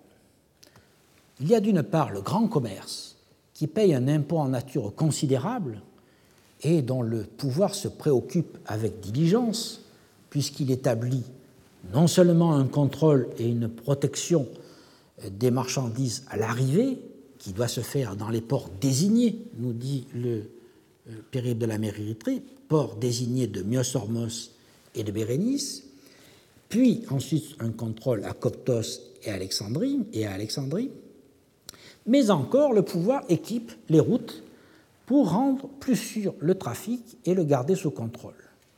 Et même, comme Adam Bureau-Jacobsen nous l'a expliqué, il réquisitionne des chameaux pour dit-on, le service impérial des caravanes venant de Bérénice. Cette sollicitude n'est pas seulement, ou peut-être pas du tout, une mesure destinée à faciliter le commerce en soi, mais plutôt une mesure destinée à garantir les rentrées fiscales.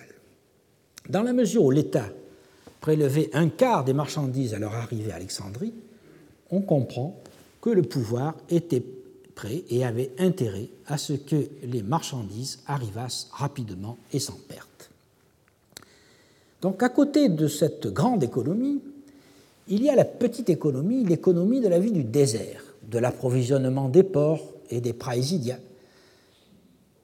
Économie qui est taxée en espèces, mais sur une bien moindre échelle.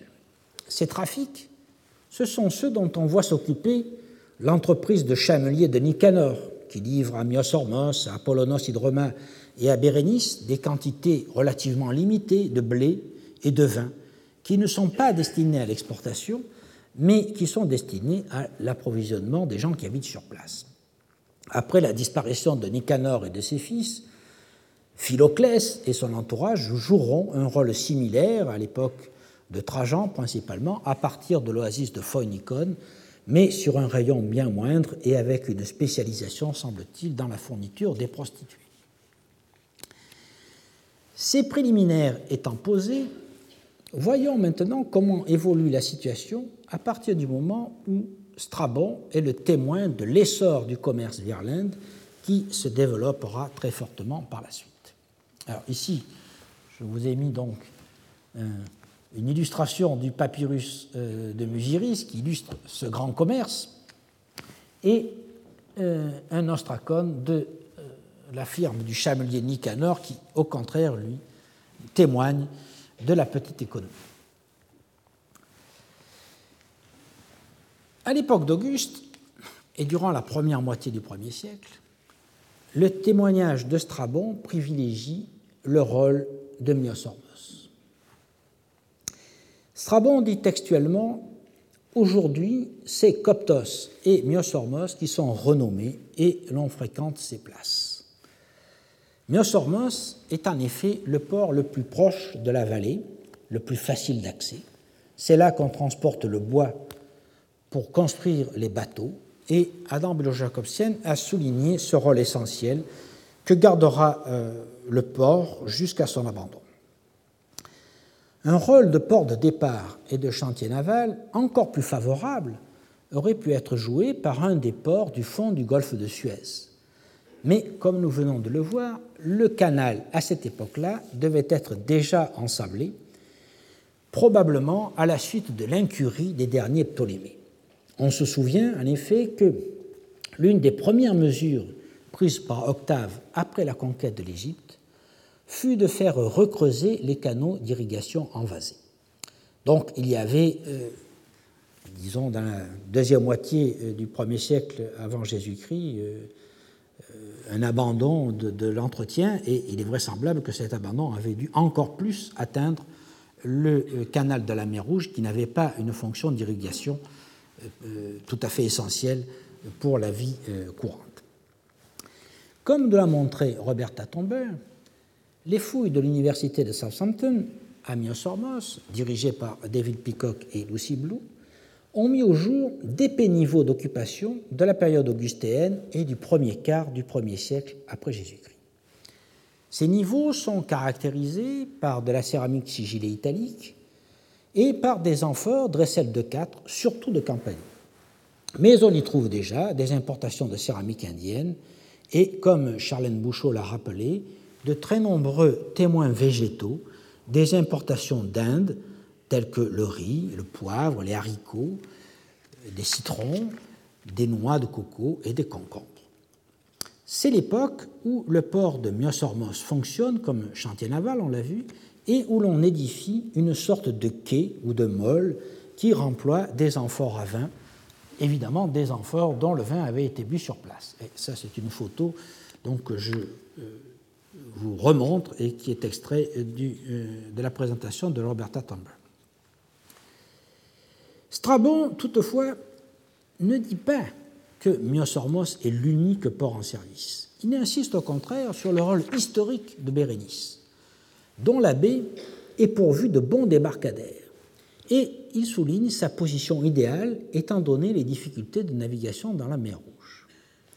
Les marchandises d'Inde et d'Arabie, ainsi que euh, ceux des produits éthiopiens qui arrivent par le golfe arabique, sont acheminés sur Coptos, qui est une place de commerce pour cette sorte denrée, écrit-il. Loin s'en faut donc que Bérénice ait été éclipsée par Myosormos. les débarquements devaient s'y faire selon les conditions de navigation, euh, plus ou moins favorables, et beaucoup de navires qui ne pouvaient pas remonter jusqu'à Myos-Hormos débarquaient leurs marchandises à Bérénice et peut-être aussi à Nekésia, un peu plus au nord. En ce sens, le témoignage des graffitis euh, de Lysas, de Lodanès et de Caius Numidus Eros, ces agents commerciaux qui, sous le règne d'Auguste, ont gravé leur nom sur les rochers du Wadi et Méni, est extrêmement précieux, car ce témoignage signe la contemporanéité de l'usage des deux routes, probablement déjà avec une égale intensité. À ce titre, le comptage des amphores de la tranchée numéro 5 de Bérénice est précieux. Je vous l'ai présenté euh, la semaine dernière. Il est précieux parce qu'il montre que pour l'époque d'Auguste, on a le même faciès qu'à Myos-Hormos. Or, à cette époque, les deux routes disposaient déjà d'un équipement minimal. Nous avons vu qu'il faut déconnecter l'inscription euh, des portes du désert numéro 56 de ces graffitis du Wadi Meni. Il n'était pas nécessaire de disposer de citernes pour les caravanes de chameaux parcourant la route, et de toute façon, des points d'eau existaient déjà pour les voyageurs. D'un côté à Phonikon, et sur la route qui va à, à Myos-Hormos, on en avait donc à Phonikon, à Persou, probablement à Birseyala, si, comme je le pense, il s'agit bien de Simiou, et à Myos-Hormos. Et sur l'autre route, on en avait à Compassie, vieille mine ptolémaïque dont le puits était encore actif, à Apollonos Hydroma, nous venons de le voir, à Vétus Hydroma, euh, dont je viens de parler euh, il y a quelques minutes, et à Bérénice. Donc, je crois que de la même façon euh, que Hormos, le port de Bérénice a une égale importance dès l'époque d'Auguste. C'est ce que nous montrent les quelques données dont on dispose à l'heure actuelle, et c'est aussi ce que montrent les reconstitutions auxquelles parvient aujourd'hui Steve Sidebottom des premiers niveaux, des niveaux augustéens euh, de la ville de Bérénice. Et ici, euh, il propose donc euh, une reconstitution un peu artistique de, du port à cette époque-là, avec les bâtiments qu'il a pu dégager. Au cours des trois premiers quarts du premier siècle après Jésus-Christ, l'équipement des deux routes se densifie. Outre les haltes et les puits déjà en place sous les Ptolémées, le pouvoir en ajoute d'autres. L'inscription euh, des portes du désert 56 assure que un effort important de l'armée a été fait pour creuser des citernes là où existaient déjà des puits. Et la livraison de blé à Apollonos Hydroma, attestée par l'ostracone de Nicanor que j'ai cité tout à l'heure, montre que l'armée contrôle cette route.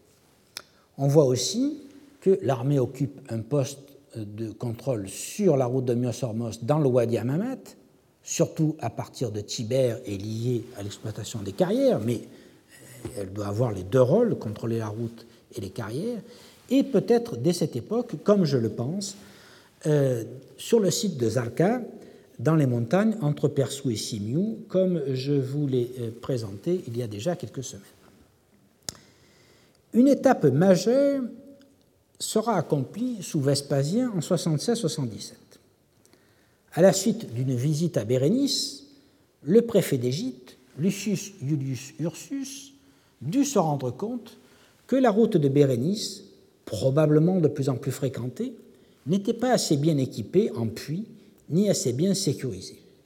Il donna donc des instructions à Marcus Trebonius Valens, préfet du désert de Bérénice, pour qu'on cherchât de l'eau et qu'on creusât des puits et que l'on édifia des forts autour de ces puits et de ces citernes.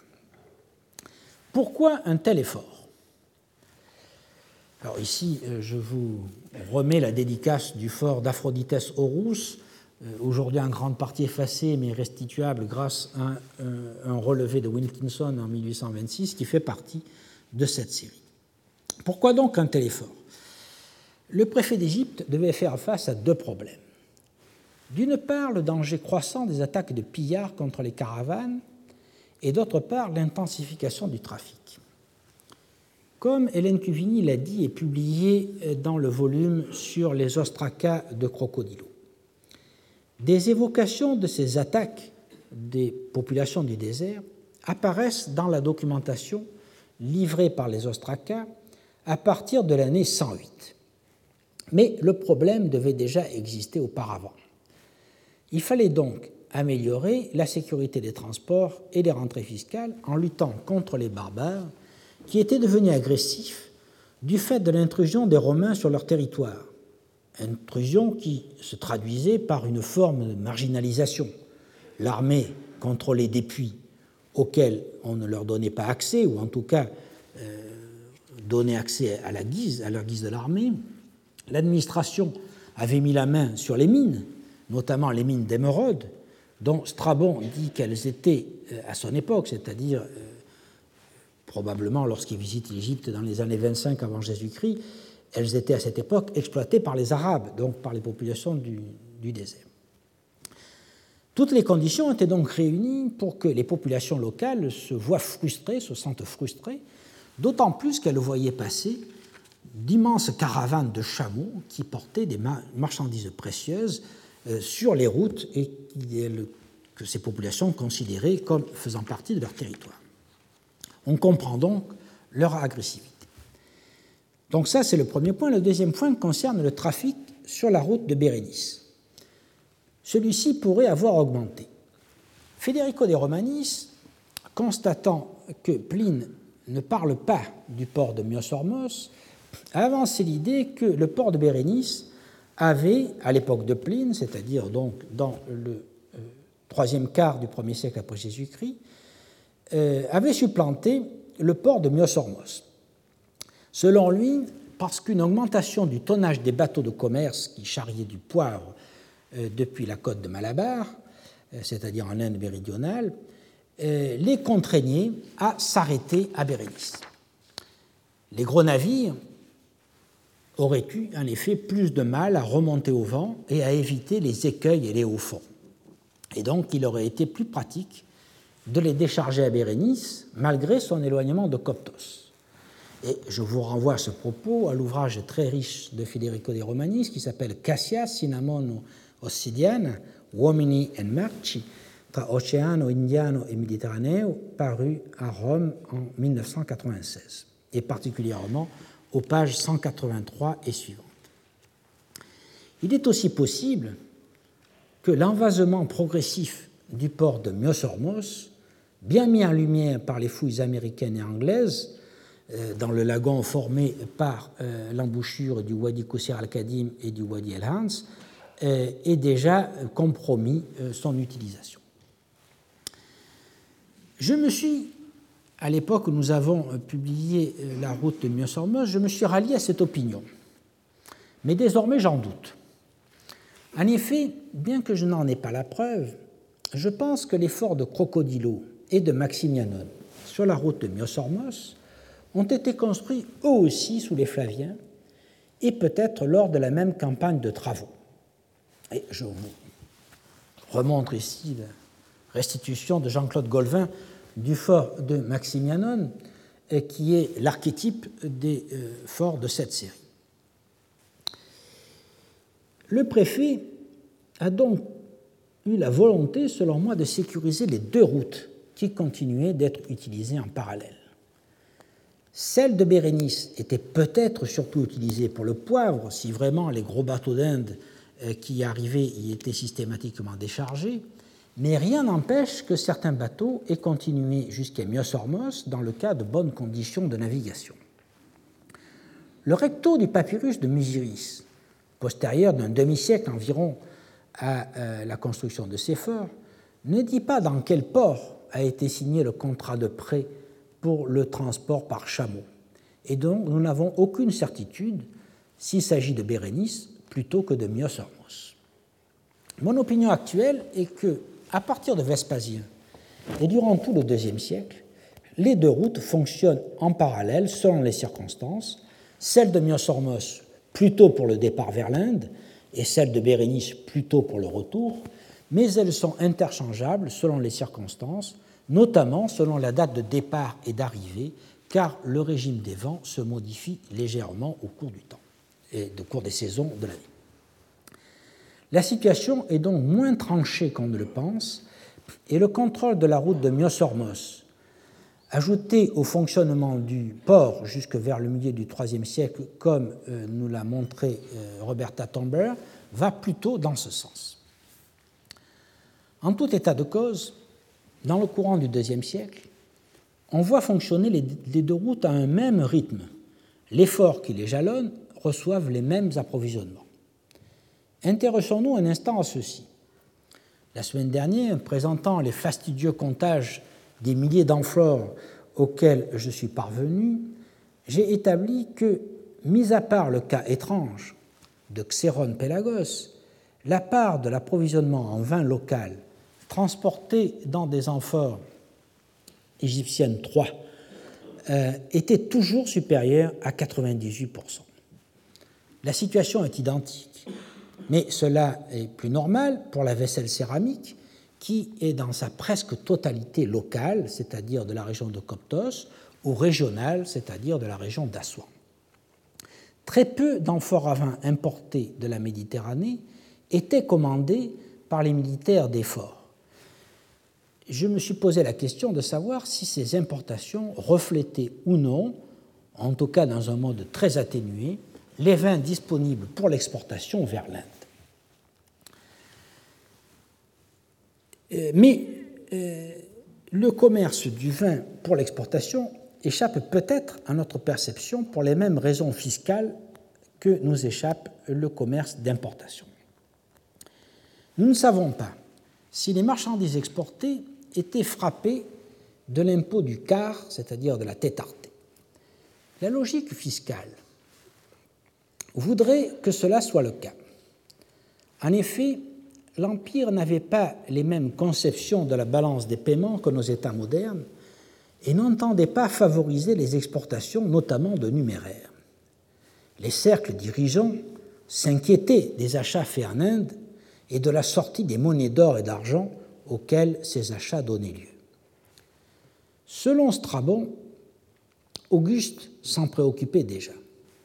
Et Pline, qui est un bon représentant euh, des classes supérieures, représente aussi cette tendance lorsqu'il parle des 50 à 100 millions de sesterces qui étaient dépensés chaque année pour, dit-il, les femmes et le luxe. Et je vous renvoie euh, au livre 12, euh, paragraphe 84 de l'histoire naturelle. Cette question a fait beaucoup couler d'encre, et je vous renvoie par exemple aux articles de Paul Venn en 1979 dans les Annales euh, économie, société, civilisation, qui s'appelle Rome devant la prétendue fuite de l'or, mercantilisme ou politique disciplinaire, et plus récemment un article d'André Tchernien, Moussons et monnaies, les voies du commerce entre le monde gréco-romain et l'Inde, paru encore dans les Annales en 1995.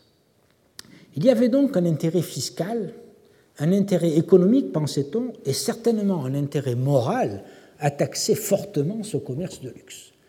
Un prélèvement du quart dans les deux sens aurait rempli cet objectif. Si c'est le cas, la tétarté était-elle payée à Alexandrie ou bien à Coptos La deuxième solution aurait l'avantage d'expliquer la grande abondance à Coptos même de vins de provenance diverses, notamment du vin d'Italie. Alors revenons à l'approvisionnement des forts. À Coptos, les vivandiers qui approvisionnaient les forts, les Nicanor ou les Philoclès des 1er et 2e siècles après Jésus-Christ, trouvaient surtout du vin local et un choix de vins de provenance diverses, dont du vin italien qui livre à Myosormos, à Bérénice et dans les forts, mais aussi d'autres provenances. À voir les amphores qui arrivent en Inde, on y exportait, outre le vin italien, un peu de vin de Rhodes, de vin de Kos, de vin de la région d'Alexandrie, du vin de Cilicie et puis ensuite du vin de Gaule. Certains conteneurs, tels que les lagènes de vin de la vallée du Volturne ou celles de la vallée du Méandre, ont pu échapper à l'attention des chercheurs. Donc ici, je vous remets une photo des euh, amphores de de 4 d'Italie, surtout de la région de euh, la Campanie, qui sont très largement exportés en Inde, et, par exemple, ces fameuses lagènes de la région d'Éphèse qui ont pu échapper à l'attention car leur pâte est exactement identique, puisqu'elles proviennent des mêmes ateliers en fait, à un type d'amphore qui semble assez répandu euh, en Inde, euh, qui est le type Late Roman Amphora III, qui est le successeur direct de euh, cette production. Donc, il est possible que ces amphorettes-là aient en partie échappé à l'attention des chercheurs. Il faudra y prêter certainement plus d'attention. Toutefois, euh, autres, certains autres types d'amphores, comme les amphores de Crète, les amphores de Chypre, de type Agora G199, euh, ou les amphores Capitan 2, qui sont bien représentés sur les forts, ne semblent pas avoir été exportés en Inde. Par, par ailleurs, il n'y a en Inde pratiquement pas de vin qui vient de la vallée euh, du Nil, et singulièrement pas, ou très très peu, de vin de Coptos. Au dire d'Athénée, ce vin était léger, ce qui veut probablement dire qu'il n'était pas assez alcoolisé pour supporter un long transport jusqu'en Inde et qu'il n'était donc pas euh, vendable euh, ni apprécié par les populations locales. Au total, je crois que c'est à cause du grand commerce oriental que Coptos, l'emporion de ce commerce, était bien approvisionné en vin de toute la Méditerranée. Euh, mais l'image que nous renvoient les comptages d'amphores trouvés dans les forts ne correspond pas à celle qu'on entrevoit des tableaux de présence, malheureusement non quantifiés, des sites d'Inde et d'Arabie. On en conclura donc que les deux marchés étaient séparés et soumis à des taxations différentes. En effet, lorsque les amphores arrivaient à Bérénice, au milieu du 1er siècle, à peu près entre Tibère et Vespasien, euh, selon euh, les dates portées sur les ostracas, ces amphores passaient la douane et cette opération donnait lieu à des reçus sur ostracas qui ont été publiés par Roger Bagnal euh, dans un article, dans un opuscule exactement, qui s'appelle Document from Berenike, Greek Ostraka from les, 1986-19 98 euh, Seasons, euh, publié à Bruxelles en 2000. On y remarque que les quantités de vin qui passent euh, la douane sous ce régime-là sont très faibles. Le maximum que les Bordeaux reportent est 48 amphores.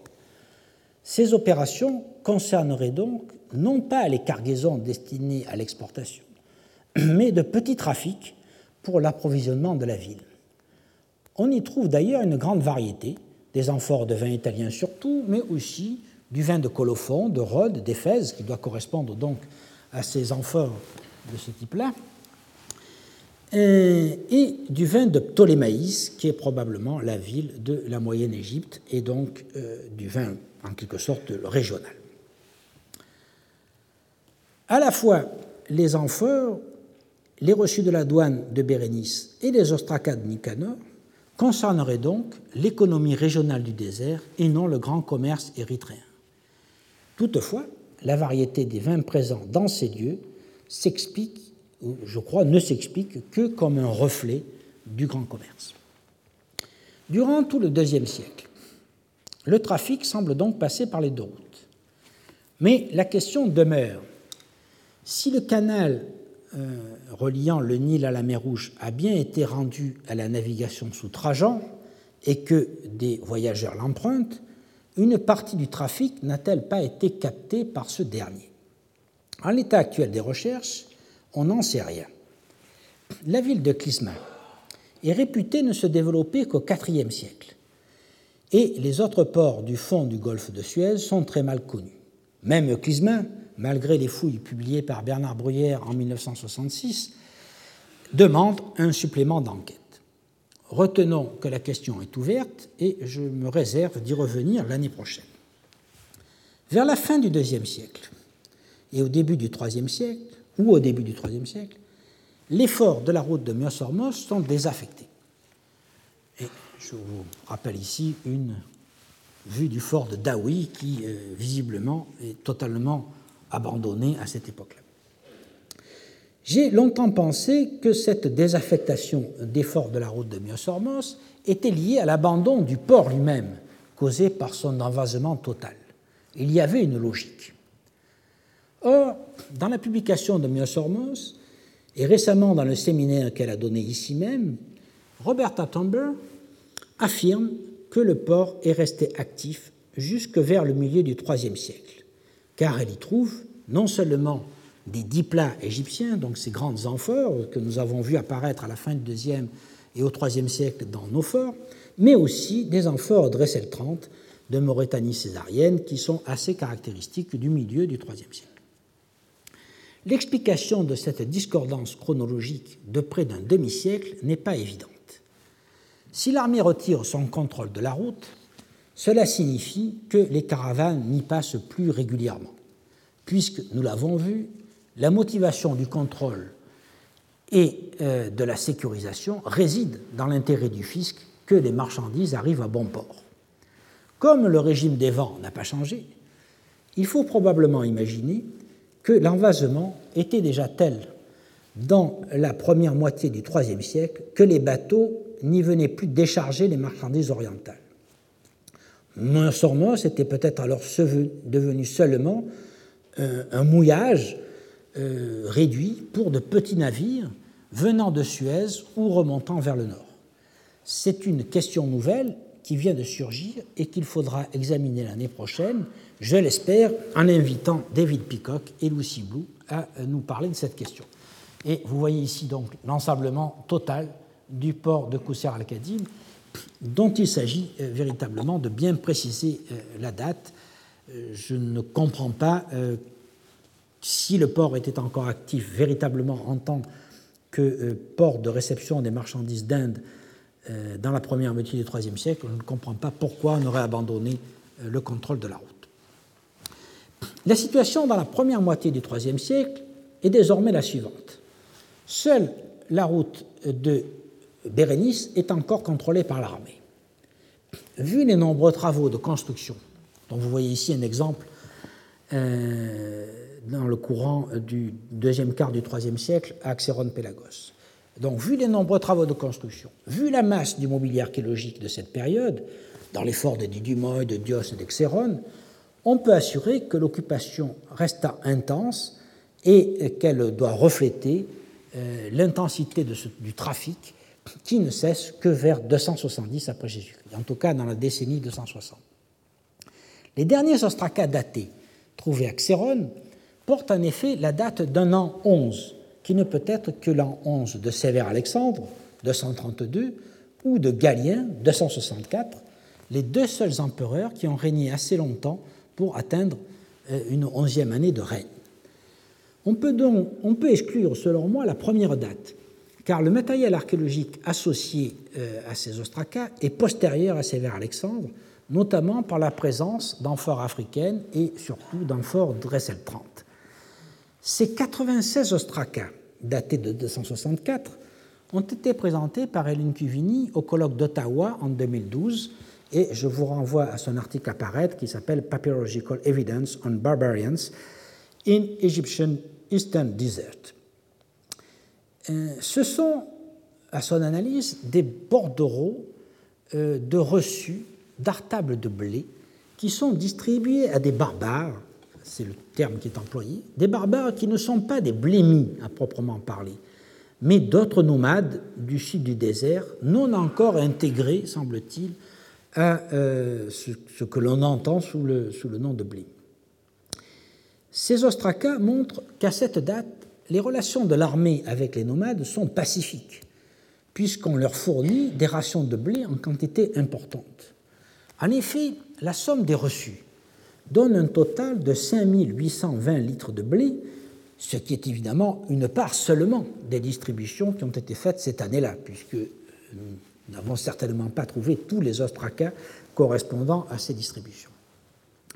Ces barbares sont d'ailleurs représentés par leur poterie modelée que nous trouvons dans les euh, derniers euh, niveaux d'effort et qui sont relativement fréquentes à partir de cette période. Quoi qu'il en soit euh, du sens de ces distributions, est-ce qu'il s'agit d'achats de services ou s'il s'agit d'un jeu diplomatique entre différentes ethnies, la date est très proche de celle des troubles majeurs qui seront causés par l'invasion de l'Égypte par les Palmyréniens en 270 et par la prise de Coptos vers 279-280 par les Blémis.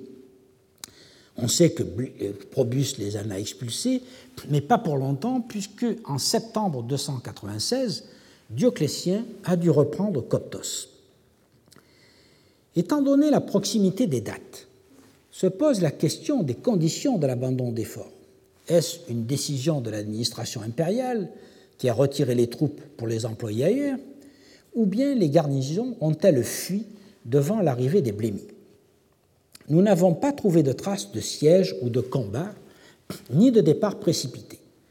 Mais c'est une problématique ouverte, car durant ce quart de siècle, qui, va donc euh, des années 265-270 euh, jusque vers la fin euh, du IIIe siècle, en tout cas jusqu'à la reprise en main de ce secteur en 296, pendant cette période, une bonne part du désert oriental, et notamment Phoenikon, sont restés aux mains des Blémis. Nous en avons une attestation par Olympiodore de Thèbes, qui dit que Phoenikon est aux mains des Blémis, et je vous renvoie au passage d'Olympiodore qui est conservé dans la bibliothèque de Photius euh, en 30, paragraphe 62.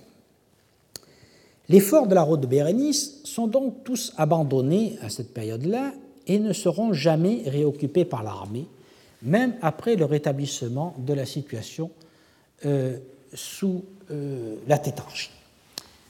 Dioclétien engage effectivement une politique de pacification, du désert qui sera concrétisé en 309-311 par la construction du fort d'Abouchar, qui est situé près de Safaga et euh, qui pouvait servir à 200 hommes environ, selon Steve Sidebotham qui l'a fouillé. On voit donc qu'on n'est pas du tout à la même échelle que les fortins que nous avons fouillés nous-mêmes, puisque on estime que les garnisons euh, qui gardaient les fortins euh, durant le Haut Empire tourne autour d'une vingtaine ou au maximum une trentaine de soldats, mais plutôt une vingtaine ou 15 à 20, alors que là, euh, nous avons affaire à une garnison beaucoup plus importante de plusieurs centaines d'hommes. Euh, ce fort, euh, qui est donc situé au nord de Myosormos, ici où je voulais entourer de rouge, a été utilisé par l'armée de 309-311 euh, après Jésus-Christ, date de sa fondation, jusque vers euh, la fin du IVe siècle ou le début du Ve siècle. La fondation de ce point d'appui sur la côte au détriment des routes terrestres montre la nécessité de reprendre en main la région et son commerce. Les blémis, voici une vue de, ce fort qui est, comme vous le voyez, beaucoup plus vaste et comprend beaucoup plus de casernements, notamment des casernements centraux que euh, sur les petits forts euh, des routes de Myosormos et de Bérénice. Euh, et donc, dans la, dans la construction, est liée certainement à la nécessité de sécuriser le commerce, car les Blémis avaient dû se rendre coupables d'actes de piraterie sur les navires. Ah bon, quand même on éteint les lumières, qu'on me laisse finir, même si j'ai légèrement dépassé mon temps, euh, avait dû se rendre coupable d'actes de piraterie sur des navires de commerce, et donc euh, il avait fallu sécuriser la côte. On voit donc que euh, cette reprise de contrôle de la route ne, se produit, ne se produit pas, et que c'est au contraire la voie maritime qui est alors privilégiée. C'est euh, ces questions qu'il s'agira d'étudier l'année prochaine. Et pour conclure cette première série de cours sur les recherches que nous menons dans le désert oriental, je dirais que les fouilles des forts jalonnant les routes empruntées par le commerce érythréen, érythréen n'ont pas apporté de témoignages directement utilisables à sa connaissance, mais elles ont permis de préciser les phases du contrôle de ces itinéraires et d'expliquer quel intérêt le pouvoir impérial trouvait dans leur équipement et dans leur surveillance. Nous avons vu qu'il faut séparer l'étude des deux économies, parfois confondues dans les travaux céramologiques et papyrologiques. D'une part, une économie du grand commerce qui mettait en jeu des capitaux énormes, comme le montre la cargaison listée dans le papyrus de Misiris, dont la valeur après impôt se monte à près de 7 millions de sesterces, soit le prix d'une ou deux belles propriétés agricoles en Italie, et qu'il faut donc distinguer de l'économie du désert lui-même, de l'acheminement indispensable des vivres, du vin et de toutes les aménités de la vie sur de longues distances jusqu'au port et au fort des deux routes.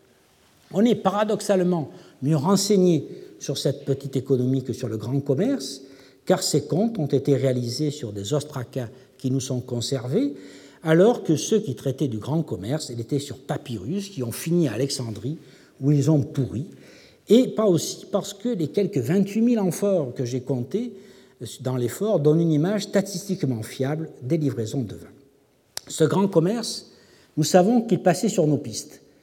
Parfois, nous trouvons un petit indice, comme un grain de euh, un grain de riz, pardon, trouvé à Didymoy, que Charlène Bouchot vous a rappelé d'après les déterminations de Margaret Attenberg, ou alors cette monnaie indienne que je vous montre sur, pour finir, monnaie indienne du IIe siècle qui a été découverte dans le fort de Dios. Mais pour en saisir des vestiges plus évidents, il faudra poursuivre l'enquête en examinant les infrastructures et le matériel archéologique des ports de la mer Rouge, c'est-à-dire Clisma, Myosormos, Bérénice, Adoulis, et de la porte du désert qui est Coptos. Et l'année prochaine, je consacrerai donc plusieurs séances à ceci, et je vous présenterai aussi une étude plus détaillée du fort de Xéron sur lequel j'aurai travaillé entre-temps. Merci. Retrouvez tous les contenus du Collège de France sur www.colège-2-france.fr.